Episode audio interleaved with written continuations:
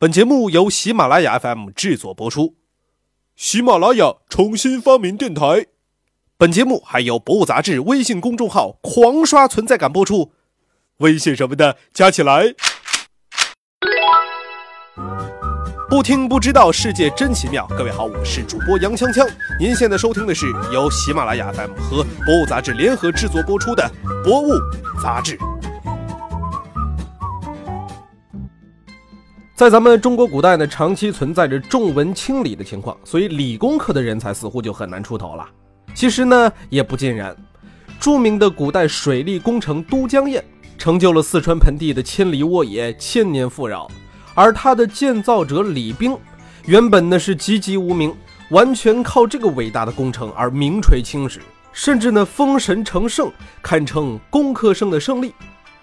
现如今被誉为天府的四川成都平原，古时呢也饱受水患之苦啊。从四川西北雪山中发源的岷江，经过上游的高山深谷汇成急流，冲向了成都平原。它曾经呢是一次又一次溃决堤岸，泛滥成灾，河道的位置呢也是一再的变更。这种情况在两千两百多年前的战国时期就有了决定性的改变。秦国平定川中之后呢，秦昭王委任。李冰为蜀郡太守，修建了名垂千古的都江堰。这座水利工程根治了这个成都平原的水患，是川中发展成为天府的重要基础。至今，它仍然发挥着重要的防洪灌溉作用。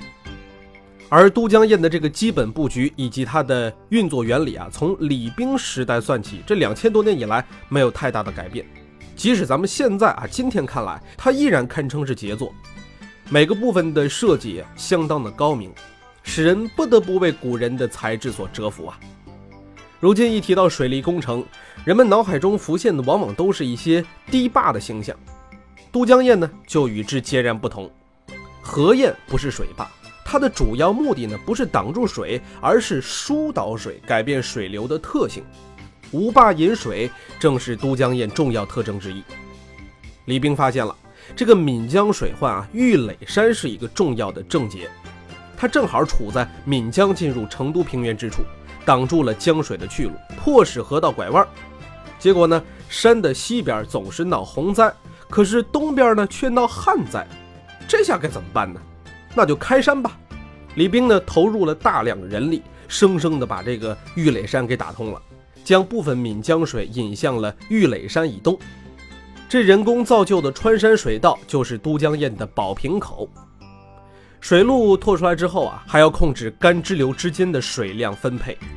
李冰呢又想出一个办法，在宝瓶口的上游，哎，堆出一道分水堤。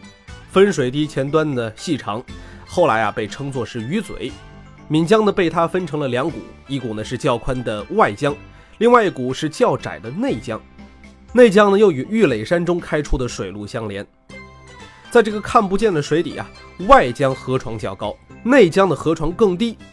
在旱季的时候，河水往低处汇集，内江不会缺水，可以支持玉垒山东面的农业灌溉。而在雨季的时候呢，大部分河水会被分流到宽阔的外江，不容易发生洪灾。通过宝瓶口，内江和玉垒山水道相连，就把这个玉垒山啊给切开了，从玉垒山主体上分离出了两部分，被叫做离堆。李冰呢，在宝瓶口外又修了一座小巧的飞沙堰，内江直冲离堆，水流在这里啊反复的激荡，可以把大量沙石沉积在飞沙堰附近，使流往玉垒山水道的江水澄清。经过飞沙堰离堆的调节，江水拐入玉垒山水道的时候呢，便干净平稳，适合灌溉。那么这个主体工程完工之后，李冰呢还制定了都江堰的年检制度，设计了水位监测方法。以及必要时人工调节水量的装置，这套规矩后来沿用千年。它又整治了其他水系，连年清淤，发展灌溉农业。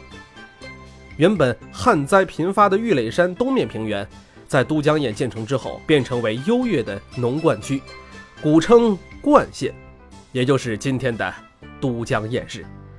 好了，今天博物杂志就跟大家分享到这儿了。想了解更多精彩内容，可以关注博物杂志的官方微博、微信。我们。下期再见。